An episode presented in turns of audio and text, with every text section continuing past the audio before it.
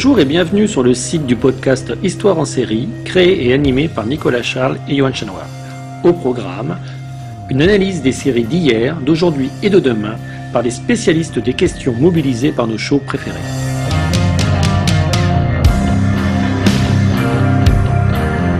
Histoire en série, c'est le podcast qui met en relation histoire, sciences humaines et séries.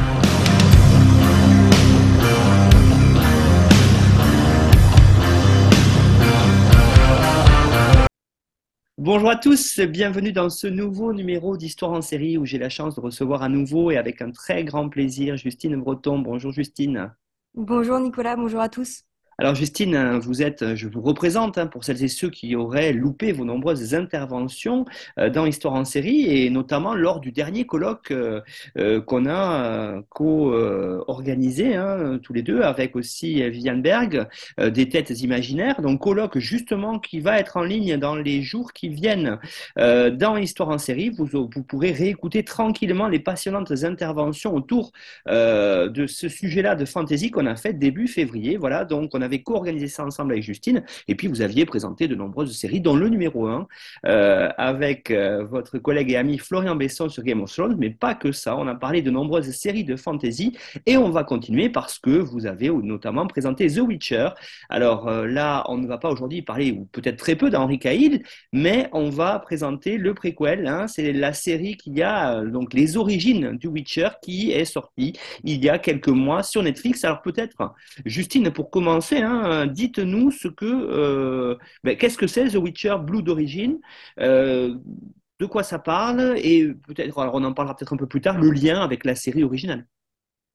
Oui, alors euh, effectivement, on n'a pas de Henri Cavill hein, dans cette dans cette version, ce qui est bien dommage parce qu'après tout, il mériterait d'être dans toutes les versions de The Witcher.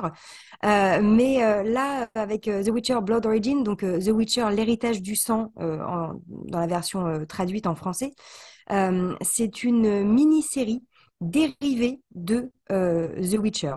C'est une mini-série, donc ça veut dire euh, un programme volontairement court, en l'occurrence qui est constitué de quatre épisodes, et le but est de faire simplement quatre épisodes. Hein. il n'y a pas de prolongement dans une deuxième saison qui serait, qui serait prévue. ça a été créé par Declan de Barra et Lauren Schmidt-Rich, à qui on doit déjà la première série The Witcher, proposée par Netflix depuis 2019. Là, euh, The Witcher Blood Origin, c'est une donc mini-série dérivée euh, préquelle, on aura l'occasion d'en reparler, qui a été diffusée euh, sur, Netflix. Donc ça veut dire toute la saison, les quatre épisodes ont été mis en même temps sur Netflix fin décembre 2022, en cadeau de Noël pour l'année 2022. Et ça fait partie de ce que Netflix est en train de construire, euh, une forme de euh, Witcherverse, si, euh, si on peut dire, puisque Netflix a véritablement un projet d'étendre l'univers The Witcher. on voit en fait que The Witcher Blood Origin, c'est une étape supplémentaire dans cette construction, puisque de la part de Netflix seulement, et parce que Netflix est en fait un, un des jalons dans l'extension d'un univers développé par euh, l'auteur polonais Andrzej Sapkowski euh, autour de The Witcher ou Le Sorceleur en version française. Mais Netflix, ayant acheté les droits, a non seulement choisi d'adapter les textes The Witcher, mais construit donc tout un univers autour. On avait déjà un film d'animation, un animé, un style japonais, hein, qui s'appelle Le cauchemar du loup, qui avait été euh, diffusé et qui euh, retraçait euh, une partie de la jeunesse d'un sorceleur qui s'appelle Vézémir, qui est une forme de, père adoptif du héros de The Witcher qui est Geralt. là, on a cette mini-série The Witcher Blood Origin ou l'héritage du sang qui se passe beaucoup plus, beaucoup plus, de façon beaucoup plus lointaine euh, dans le, passé, retraçant euh, l'origine de, de l'univers en fait hein, de, The Witcher. Mais on a d'autres projets euh, mis en avant par, par Netflix. on a plus ou moins d'informations pour le moment, mais on sait que globalement, ils ont prévu des projets comme ça, soit de films, soit de mini-séries, entre chaque saison de la série The Witcher. Euh, donc euh, globalement, entre la saison 1 et la saison 2, on a eu euh, l'animé Le Cauchemar du Loup. Entre la saison 2 et la saison 3, on a la mini-série The Witcher Blood Origin.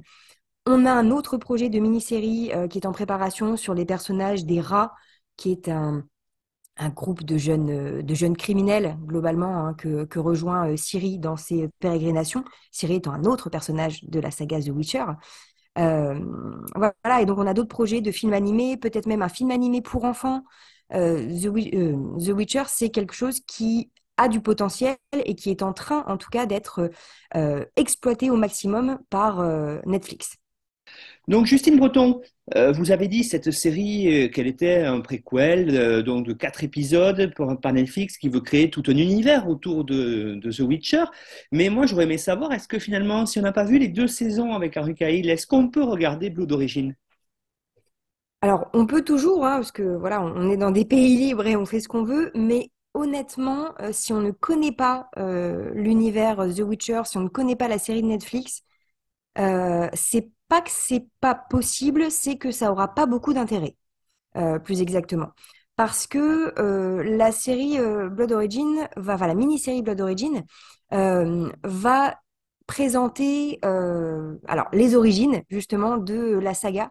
Ça reprend pas véritablement les mêmes personnages, même si on a on a un, personnage de la série The Witcher qui est Jasquier qui va apparaître euh, ponctuellement euh, en ouverture et en conclusion hein, globalement de, euh, de, The Witcher Blood Origin pour faire une forme de transition justement avec la série The Witcher en présentant à la fois ce qui se passe avant et en préparant la suite.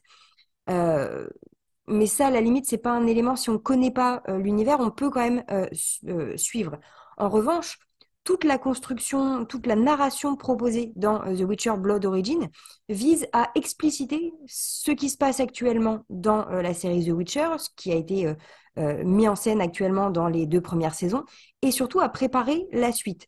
Ce qui fait que si on n'a pas tout cet environnement narratif autour, la série The Witcher Blood Origin, en fait, n'a pas tellement d'intérêt en elle-même. L'histoire qui est racontée est intéressante. Hein. C'est une histoire de, euh, de lutte sociale et de, de revendication euh, d'un peuple pour sa liberté. Donc ça, c'est toujours des enjeux pertinents. Mais ce sont des luttes sociales ancrées dans un univers de fantasy avec des créatures elfiques, avec, enfin des elfes, hein, avec aussi l'arrivée de tout un monde de monstres qui vont pénétrer dans l'univers de The Witcher. Donc, ce qui fait que si on n'est pas déjà familiarisé avec cet univers, la série en elle-même manque un petit peu de, euh, panache, dirons-nous. Alors effectivement, hein, cette série, euh, on y voit beaucoup de, petits euh, clins d'œil, on va dire, ne serait-ce que le tout début. Vous avez parlé de Jasquier, effectivement, hein, qui va chanter cette balade-là. Euh, et on, voit beaucoup de choses. Jasquier, personnage secondaire, qui, devient quand même un personnage majeur de la série The Witcher hein, aussi.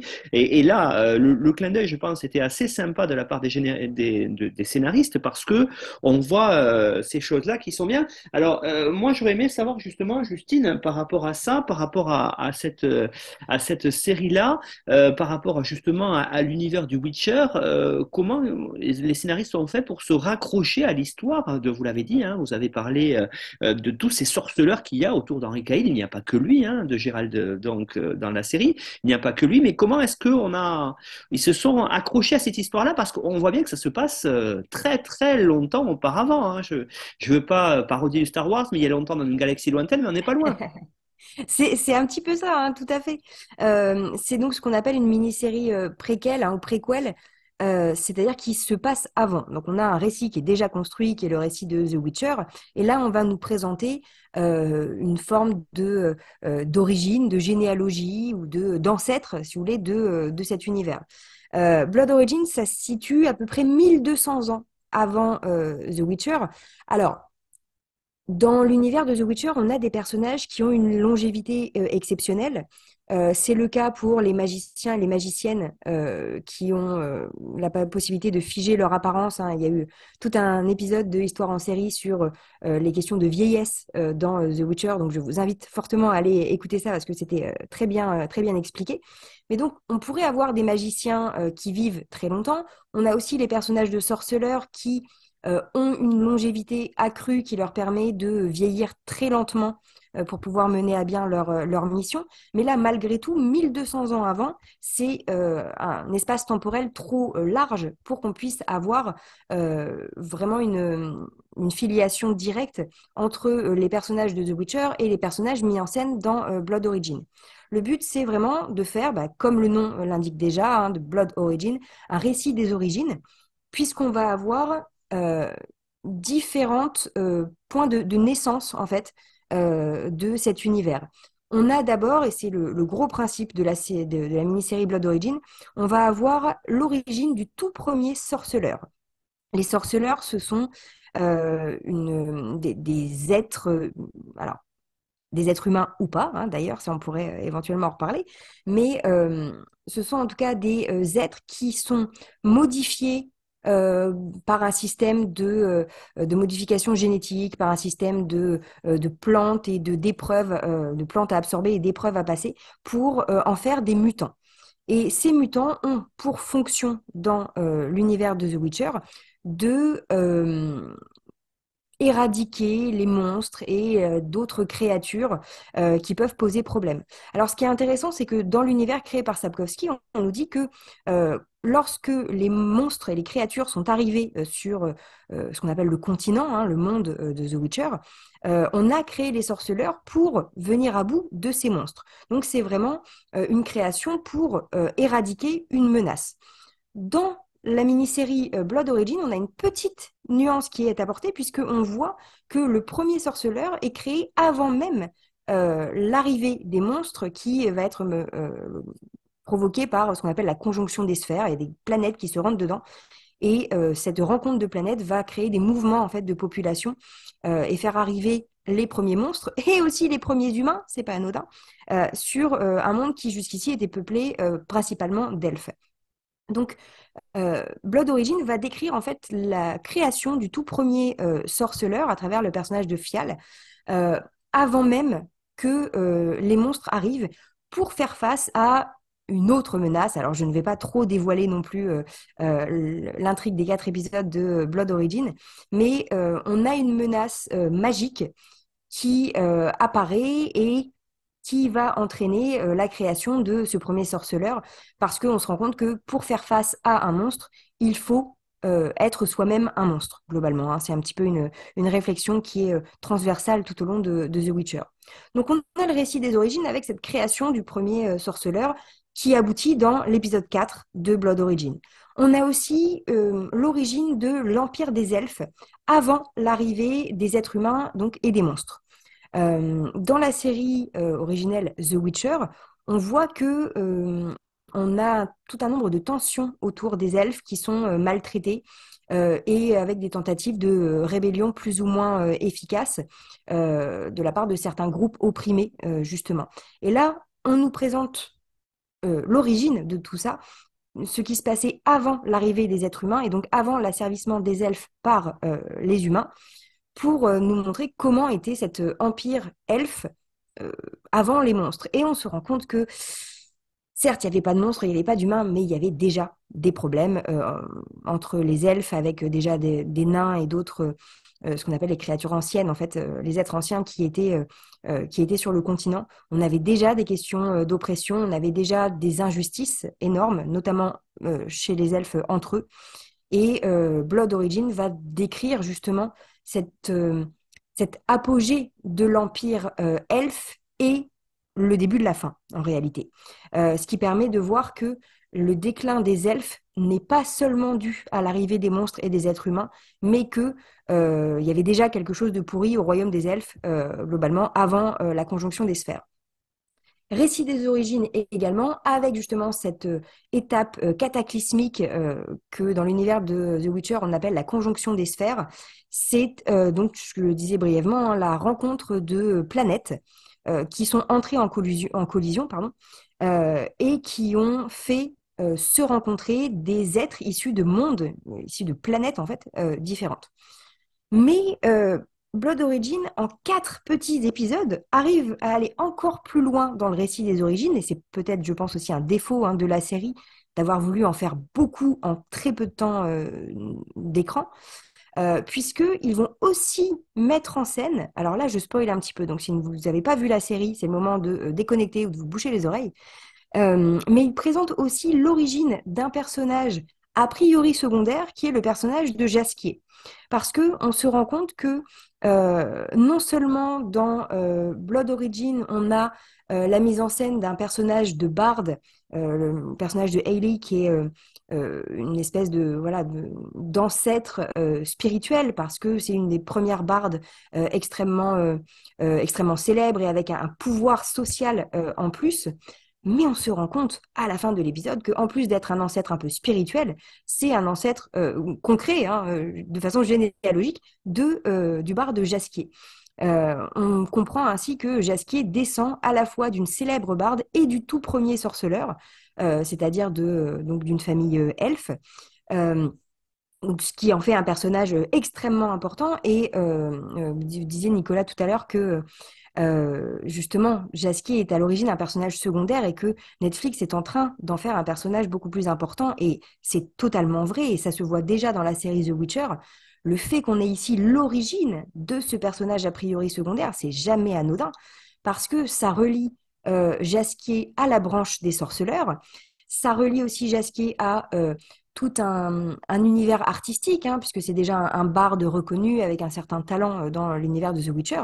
Mais en plus, ça fait aussi de lui l'héritier réel et l'héritier spirituel de toute une lutte sociale. Ça, c'est un élément qui est très peu mis en scène, très peu décrit dans les romans d'Angel Sapkowski et qui est vraiment développé par, Netflix c'est l'idée que euh, Jasquier, par son rôle d'artiste, va être euh, un, acteur de mouvements sociaux et un acteur de la révolte des elfes euh, pour pouvoir essayer de préserver ce qu'il reste de la civilisation elfe opprimée par, les êtres humains.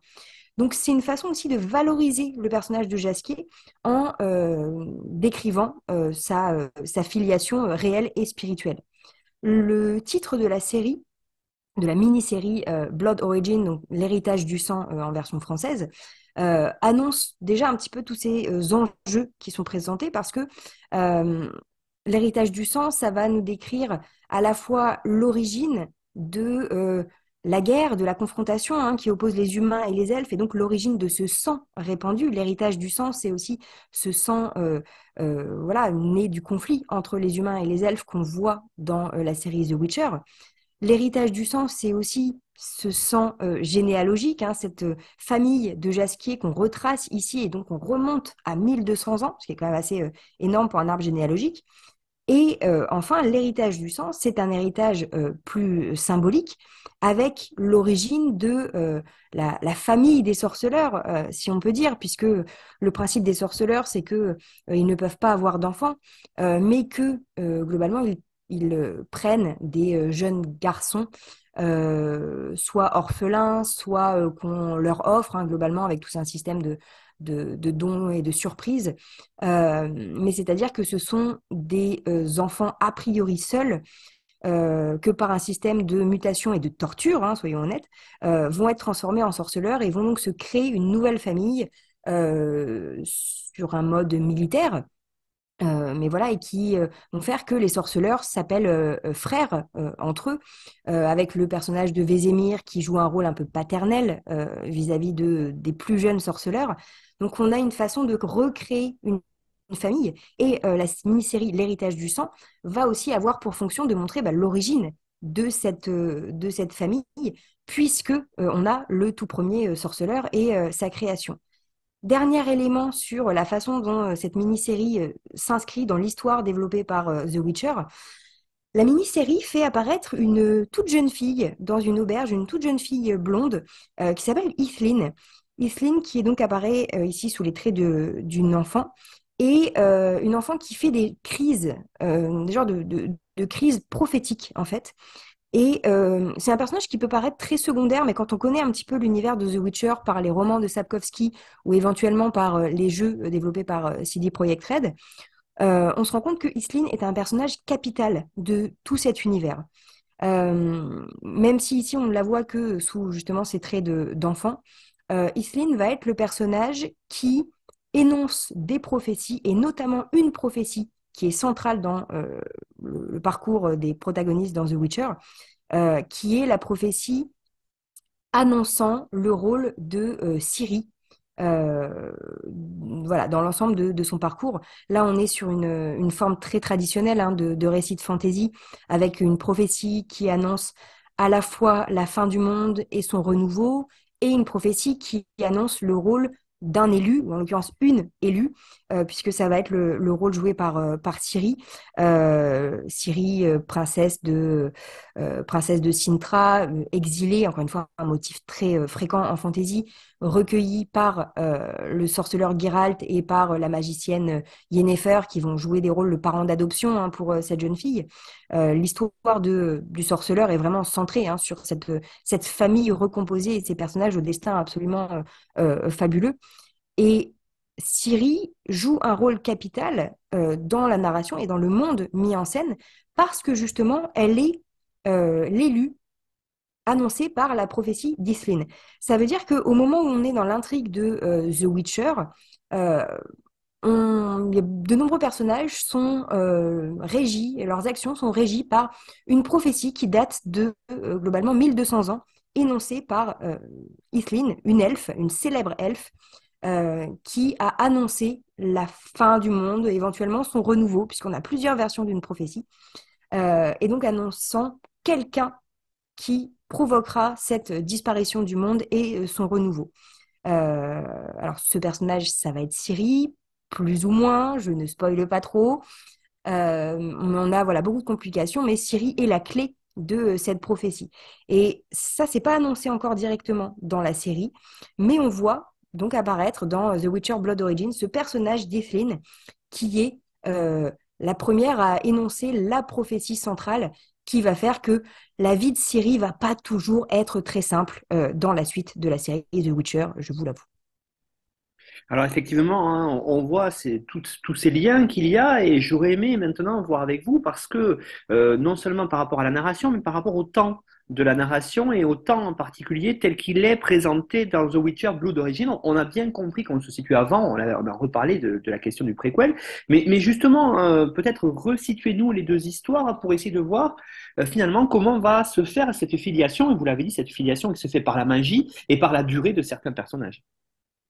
C'est ça, en fait, euh, dans The Witcher Blood, Blood Origin, pardon, on va avoir tout un jeu sur les temporalités qui reprend en fait déjà ce que la série The Witcher dans sa première saison avait tenté de proposer, euh, alors avec plus ou moins de succès.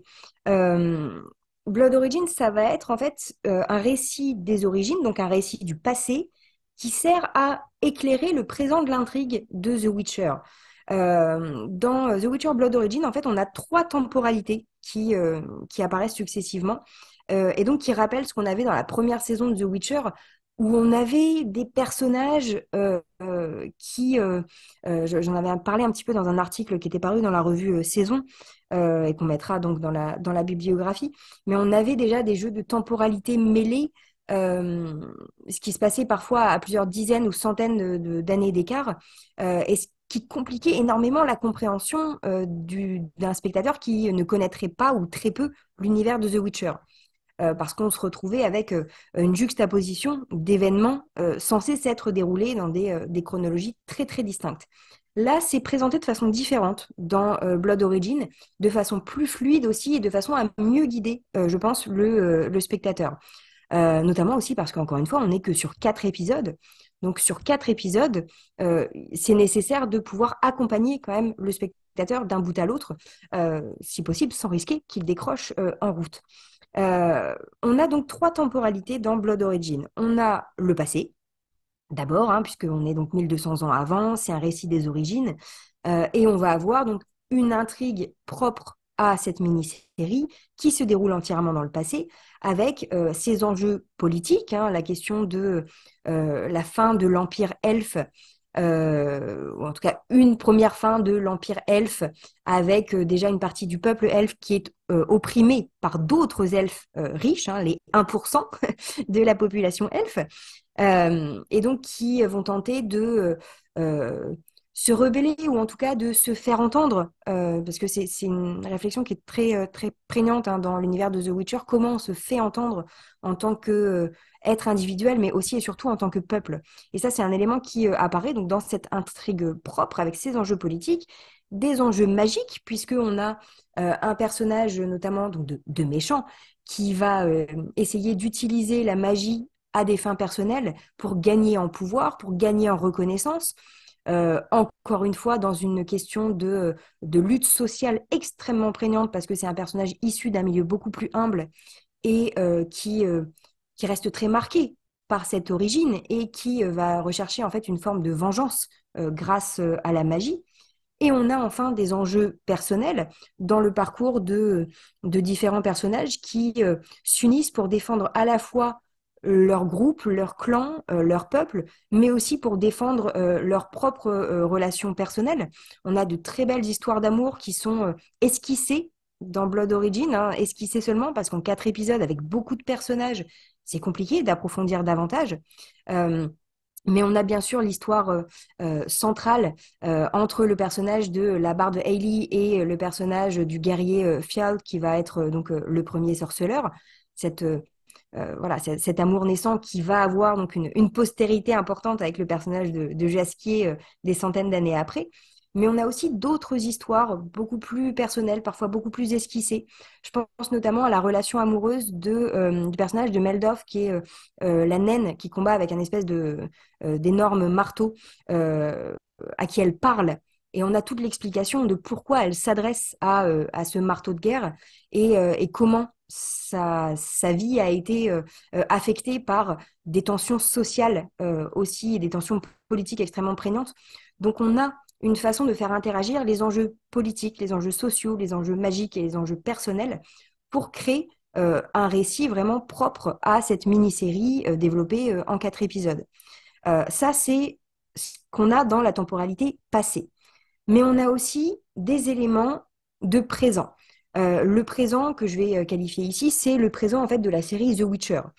Euh, la série a été, qui a été la première à être mise en scène sur Netflix, donc le cadre de base, si vous voulez, de la narration, où on voit le, parcours de, de, Geralt, de sa fille adoptive Ciri, de, de Jasquier, de Yennefer, voilà, tous ces personnages-là, on va considérer que c'est le présent de la narration.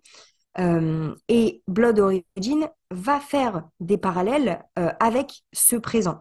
Euh, on voit en fait que le tout début et la toute fin de la mini-série Blood Origin se situent en même temps que The Witcher, puisque on voit apparaître le personnage de, de Jasquier. Donc on a euh, tout début Jasquier qui apparaît, euh, euh, qui est prisonnier et qui va être sauvé par les Scoia'tael qui sont des, rebelles elfes. Donc on nous remet dans ce cadre politique et social de The Witcher et c'est le personnage de Jasquier qui va faire la transition. Blood Origin, ça va en fait être une parenthèse dans ce temps présent de The Witcher pour expliquer, pour approfondir toutes ces tensions entre euh, les elfes et les humains et la nécessité, selon Jasquier et selon euh, les créateurs de la série, la nécessité de euh, défendre aussi cette population elfe. Donc ça, c'est le temps du présent qui donc apparaît sur les marges de Blood Origin au tout début et à la toute fin avec ce personnage de Jasquier qui fait la transition. Et enfin, on a aussi une troisième temporalité puisque Blood Origin va permettre d'annoncer le futur de The Witcher. Euh, on le voit notamment avec euh, un personnage qui est une forme de, de figure divine, de figure atemporelle, hein, qui est le personnage de, de qui, va, euh, qui apparaît sous différentes apparences, bah, différents physiques, au début et à la fin de la série, faisant ce cadre justement avec Jasquier, puisque c'est ce personnage qui confie à Jasquier le rôle d'écrire le passé des elfes au moment de la conjonction des sphères et au moment de euh, cette façon de, de péricliter hein, qu'a l'empire des elfes dans le, passé il y a 1200 ans. Euh, va raconter tout cet épisode, toute cette parenthèse qu'on voit à Jasquier afin qu'il puisse mettre cela par écrit et qu'il puisse jouer son rôle de barde, à la fois son rôle artistique et son rôle politique et social, en faisant entendre cette histoire euh, pour aider à l'avenir la cause des elfes. Donc on a une façon d'utiliser le récit du passé des personnages pour nourrir une lutte qui est encore à venir et qui, est en train de s'amorcer en fait dans euh, The Witcher. Euh, par ailleurs, et là, celles et ceux qui ont lu les romans et les nouvelles de Sapkowski l'auront peut-être repéré, mais la série Blood Origin fait apparaître des personnages qui ont un rôle majeur donc, dans la narration. J'ai évoqué le personnage d'Ethelyn, qui est donc euh, une figure majeure du passé, mais on a aussi d'autres personnages qui vont avoir un rôle clé euh, dans la suite euh, et donc qui apparaissent ici dans, dans leur jeunesse. Hein. C'est le principe des elfes, ils, sont, ils ont une longévité absolument fabuleuse. ça va être le cas du personnage d'Avalak, une forme d'érudit qui apparaît à la cour des elfes et qui paraît très anodin comme ça, mais qui a un rôle clé à jouer dans la suite. Et aussi et surtout le personnage d'Eredine, euh, qui est donc aussi un elfe. Et alors, encore une fois, je ne vais pas trop dévoiler, mais faites attention à lui, puisque euh, c'est un personnage que l'on reverra clairement dans la suite, euh, donc non pas dans une suite de Blood Origin, puisqu'il n'y en aura pas, mais dans une suite de The Witcher, parce que c'est un personnage qui, suite à la conjonction des sphères, suite à des manigances à la fois magiques et politiques, euh, va se retrouver à euh, jouer un rôle central dans le parcours euh, des héros et notamment dans le parcours de Syrie. Voilà, je, lance des pistes hein, sans, vouloir trop divulgacher la suite, mais on voit que la série Blood Origin en fait joue un rôle de, de ce qu'on pourrait appeler de connective tissue. Hein, c'est une expression de, Stuart Heritage à propos de la série Obi-Wan dans, dans, Star Wars, mais il montre que le rôle de Blood of, enfin, montre que la série Obi-Wan, mais on peut appliquer ça à Blood Origin, le rôle de cette mini-série, c'est de euh, euh, connecter, hein, de mettre en lien différents éléments de la narration pour approfondir des éléments, pour donner du sens à certains éléments de contexte et, soyons honnêtes, pour aussi approfondir des éléments euh, de fan service, c'est-à-dire en puisant dans des éléments qui vont plaire au public. Dans le cas de The Witcher Blood Origin, c'est une façon d'amplifier le personnage de Jasquier, qui est un, euh, qui est un, favori euh, voilà, de, des fans. Euh, c'est un personnage grandiloquent déjà dans les romans, aussi dans les jeux vidéo, et la série va conserver une partie de ce rôle grandiloquent, mais en lui donnant aussi un rôle politique et social beaucoup plus important. Donc voilà, c'est une façon d'approfondir aussi ce personnage. très globalement, on est donc sur une série du passé qui euh, éclaire le présent et qui sert à construire le futur. Hein. On retrouve la façon de jouer avec les temporalités euh, qui semble être une caractéristique de ce, ce Witcherverse. Euh, mais notons malgré tout que la série a assez peu d'intérêt si on ne connaît pas la série originelle The Witcher.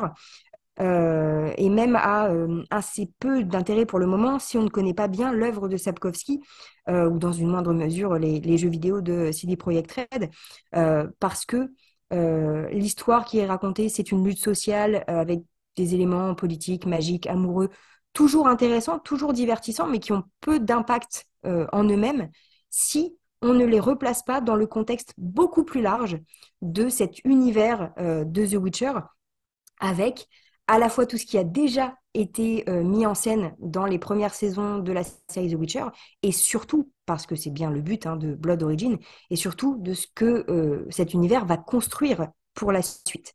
Donc voilà, Blood Origin, c'est un maillon dans euh, la chaîne de The Witcher développée par Netflix. Un, beau maillon, je dois avouer, hein, il y a quand même des, belles choses, des, beaux éléments de décor toujours des créatures un petit peu moyennes au niveau du visuel. Hein. Ça, c'est un défaut euh, de, la série euh, The Witcher qu'on avait déjà, de, l'univers de The Witcher de Netflix, qu'on avait déjà dans la première série euh, The Witcher. ça s'améliore, je vous rassure. Donc, continuez à vous accrocher si vous aimez cet univers. Mais on a aussi, donc, outre des très beaux décors, on a d'excellents comédiens et une façon d'utiliser des codes qui marchaient déjà hein, dans The Witcher, notamment des chansons euh, assez bien écrites, des chansons qui restent en tête euh, et qui permettent de continuer à étendre cet univers en attendant une nouvelle saison de The Witcher, qui, je l'espère, arrivera bientôt. Alors justement, Justine Breton, venez d'évoquer euh, la saison 3 hein, de, la série originelle The Witcher, donc toujours avec Henri Cahill normalement hein, pour cette saison-là. Hein. ça va peut-être pas être le cas pour la suite. Est-ce que justement vous pourriez, euh, pour les auditeurs, vous qui êtes une spécialiste, Justine, euh, peut-être nous évoquer vers où va aller la narration, puis vers où va aller la série justement dans les là ou les saisons à venir? Oui, alors effectivement, la troisième saison euh, est prévue pour euh, euh, l'été, logiquement, hein, de, l'année 2023, qui sera a priori effectivement la dernière saison avec Henri Cavill dans le rôle de Geralt, donc le rôle, le rôle titre. alors, pour plein de raisons, on a ce, changement. une rumeur veut que l'acteur ait quitté le projet parce que euh, la série de The Netflix s'éloignait euh, trop de euh, des œuvres créées par Sapkowski. Alors c'est une rumeur, donc j'ai aucune aucune certitude hein, sur sur le fondement de, cet élément. après, de ce qu'on sait, c'est une possibilité puisqu'on sait que Cavill maîtrise très bien l'œuvre de Sapkowski. Après, on sait aussi hein, que Sapkowski lui-même travaille avec l'équipe de, Netflix après des premières relations un petit peu euh, voilà, un petit peu éloignés, ils se sont énormément euh, rapprochés, ce qui fait qu'il est impliqué hein, dans la suite euh, des, projets et dans énormément de choses qui sont développées autour de, The Witcher. Donc on peut considérer que si l'auteur voilà, a, son mot à dire dans l'univers, ça sera malgré tout assez respectueux de ce qu'il a voulu, de ce qu'il a voulu créer.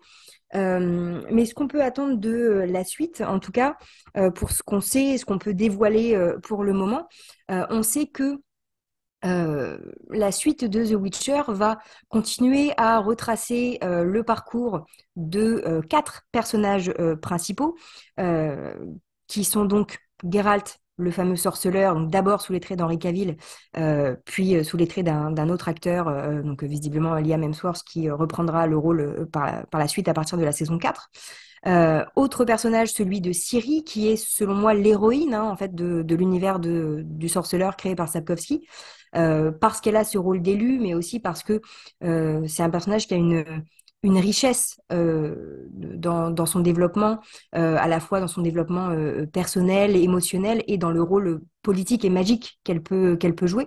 Donc c'est c'est un personnage qui va continuer à, à être développé à la fois dans la série The Witcher et donc dans d'autres projets comme la série, alors apparemment pour l'instant intitulée Riffraff sur, sur les rats, ce groupe de, de jeunes criminels qu'elle qu'elle rejoint.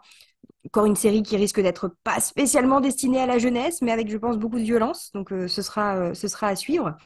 Euh, et les deux autres personnages de ce, quatuor étant Yennefer, hein, la, la, magicienne, qui a une, une relation amoureuse un peu compliquée, on va dire, avec Geralt, et qui aussi développe une relation maternelle avec, avec Ciri. Euh, la série, pour l'instant, a commencé à poser les, des bribes hein, de, cette relation. C'est quelque chose qui, a priori, va être euh, exploité davantage par la suite en lien avec ce que propose déjà Sapkowski. Et donc, quatrième personnage qui est finalement très secondaire chez Sapkowski, mais qui apparaît beaucoup plus dans la série euh, de, de Netflix, c'est le personnage de Jasquier, dont l'évolution personnelle pour le moment a été un petit peu mise de côté. Hein. Ils ont simplement développé son, sa relation euh, euh, assez complexe avec, euh, avec Geralt. en, donnant d'ailleurs hein, des, tonalités qu'il n'y avait pas forcément dans le texte de Sapkowski, mais ils vont surtout dans la série développer son rôle de son rôle politique et son rôle social, puisque Jaskier est en train de devenir un, un défenseur de la cause des elfes à la fois un défenseur par son art, et par ce qu'il propose, et par les actions qu'il peut mener. On le voit dans la série pour l'instant euh, euh, servir de, forme de, contrebandier et de passeur en fait hein, pour pour mettre en sécurité euh, des elfes en difficulté, donc et opprimés, on pourrait le dire. Donc voilà, c'est une façon aussi de développer une autre facette de cet univers. alors je ne dévoile pas trop de choses aussi, mais c'est vrai que la série a dévoilé en fin de saison 2 un élément d'intrigue qui, chez Sapkowski, arrivait très tard. Hein, ça arrivait dans euh, l'avant-dernier tome, euh, euh, voilà, qui s'appelle La Dame du Lac, sur le père de Syrie, globalement. Voilà, je ne dévoile pas trop de choses, mais voilà, c'est un élément qui a un rôle central aussi à jouer, à la fois pour le parcours personnel de Ciri vis-à-vis de sa famille et pour le rôle politique euh, qu'elle doit jouer et que euh, son père joue aussi dans euh, le développement de, de l'intrigue. Donc on a tous ces enjeux qui sont en préparation pour le moment, qui vont continuer à être exploités dans la saison 3 et dans la saison 4 notamment de The Witcher, avec des intrigues parallèles donc développées dans ces autres projets. Euh, voilà, donc s'il y a beaucoup de choses, je précise que euh, la série donc s'éloigne en partie, en petite partie, des romans de, Sapkowski, donc tout en reprenant des personnages, des éléments d'intrigue. Donc il y a la possibilité de nous surprendre quand même, même si vous connaissez très bien l'œuvre de Sapkowski. Il y a la possibilité d'être euh, d'être surpris pour la suite. On verra ensuite si la surprise fonctionne ou non. Euh, mais en tout cas, si c'est un univers qui euh, vous plaît, euh, je vous invite très fortement à surveiller un petit peu les, les productions et les, et les publications sur cette année 2023, notamment en France, parce que c'est un, anniversaire assez important de, des premières publications de Sapkowski en traduction française. donc il y a plein d'événements qui sont prévus autour de l'univers de The Witcher. On a évoqué ici beaucoup la série, mais on a aussi une nouvelle trilogie de jeux qui est prévue par euh, CD Projekt Red. Alors ça, c'est pas pour tout de suite, mais tout ça pour dire que euh, on a la volonté d'exploiter au maximum cet univers et euh, étant donné ce qu'a créé Sapkowski, il y a une richesse énorme capable de créer des œuvres assez passionnantes sous différents formats euh, pendant visiblement quelques années. Donc je pense qu'on n'est pas encore débarrassé de euh, Geralt, de Ciri et de Jasquier et de tous les autres. Et honnêtement, je trouve que c'est plutôt bien. Oui, effectivement, c'est plutôt bien. C'est un univers qui est très sympa et qui nous fait aussi beaucoup discuter dans l'histoire en série et ailleurs. Et ça, c'est vraiment très, très sympathique parce que ça permet euh, d'évoquer un certain nombre de thématiques. Hein, vous l'avez dit, on a fait une émission, euh, par exemple, sur la vieillesse dans The Witcher. Euh, donc, voilà, il y a beaucoup d'angles d'attaque autour de la fantasy et on a pu évoquer plusieurs angles d'attaque sur le colloque, justement, que, qu'on a co-organisé et que je vous invite à écouter dans les épisodes qui viennent aussi. Alors, Justine, vous avez fourni une petite bibliographie indicative autour de The Witcher, hein, avec, euh, euh, sans trop spoiler, mais des nouveautés qui devraient apparaître bientôt aussi de votre part. Hein. Et euh, puis on vous retrouve, hein, je le rappelle, pour une excellente parution. On fera bientôt d'ailleurs là-dessus un, numéro autour de votre livre sur justement peut-être en parler un tout petit peu de des séries médiévalistes. Dites-nous cette, cette publication chez les excellentes presses universitaires François Rabelais, collection sériale. Euh, effectivement, hein, c'est une, une, super collection et je sais que dans Histoire en série, il y a déjà eu plusieurs, euh, euh plusieurs épisodes qui, euh, qui parlent un petit peu de ces parutions parce qu'elles sont, elles sont toujours assez, assez fabuleuses et j'ai beaucoup de chance d'avoir pu publier un ouvrage chez eux à cette, voilà, dans, cette année. donc, c'est un ouvrage qui s'appelle Un Moyen-Âge en clair-obscur, le médiévalisme dans les séries télé. qui donc est paru en, février 2023 et qui euh, retrace la façon dont on représente le Moyen Âge dans les séries depuis euh, la fin des années 40 jusqu'en 2022, donc euh, avec un panorama quand même assez, assez large. donc on trouve des séries qui viennent des États-Unis, des séries françaises, des séries, un petit peu de séries de, manga aussi, quand même beaucoup de, beaucoup de choses. On a des séries courtes, on a des séries longues, on a des mini-séries. on parle bien sûr de The Witcher, mais aussi de Game of Thrones, de Camelot, de Thierry Lafronde, voilà, de plein de séries, de Vikings, etc. Euh, de séries aussi moins connues comme euh, Pigeons et Dragons ou de séries pour la jeunesse, euh, parce que mon objectif c'était de montrer que la représentation du Moyen Âge qu'on a dans ces séries est finalement toujours un petit peu la même malgré l'éloignement temporel hein, entre 1949 et 2022, malgré l'origine, malgré les différences de moyens et d'éléments techniques aussi, euh, on retrouve souvent une vision très sombre euh, du Moyen Âge euh, comme une période barbare, violente, un peu arriérée, où tout serait en, en nuances de gris. Et mon objectif, c'était de rappeler que, alors pourquoi? Déjà, on a cette, cette vision biaisée de l'époque médiévale, et surtout rappeler que le Moyen Âge, ce n'est pas ça, et qu'on a aussi des programmes et des formes de récits qui peuvent mettre en avant euh, à la fois une certaine originalité, une certaine euh, euh, comment, un côté très très vif. voilà, et très coloré aussi parfois dans, le Moyen Âge. Donc si vous aimez le Moyen Âge, si vous aimez les séries, si vous aimez la fantaisie, parce que j'en parle aussi énormément, n'hésitez pas, bien entendu, à consulter ce livre donc, qui s'appelle Un Moyen Âge en clair-obscur. Et je pense que donc on aura l'occasion d'en reparler, Nicolas. Oui, exactement, puisque justement les excellentes collections, enfin la collection sériale et puis les presses universitaires François Rabelais surtout permettront aux auditeurs et auditrices de gagner cinq ouvrages de Justine.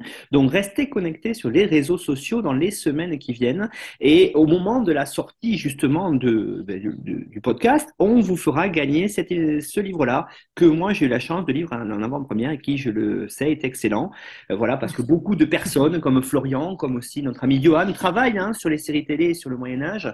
Et c'est une thématique assez intéressante justement parce qu'il y a aussi beaucoup de, vous l'avez dit, hein, de, choses à combattre sur ces idées-là parce qu'on l'imagine toujours en noir. Et, une des dernières productions de Netflix, notamment un film là-dessus qui est sorti, euh, montre que encore en 2022, on a euh, cette idée très très, j'allais dire arriérée en tout cas, qui n'est pas en accord avec la recherche qui euh, perdure. Merci Justine pour The Witcher Blue d'origine hein, sur Netflix. Et puis on vous retrouve bientôt pour évoquer votre livre. Au revoir Justine. Avec grand plaisir, à bientôt.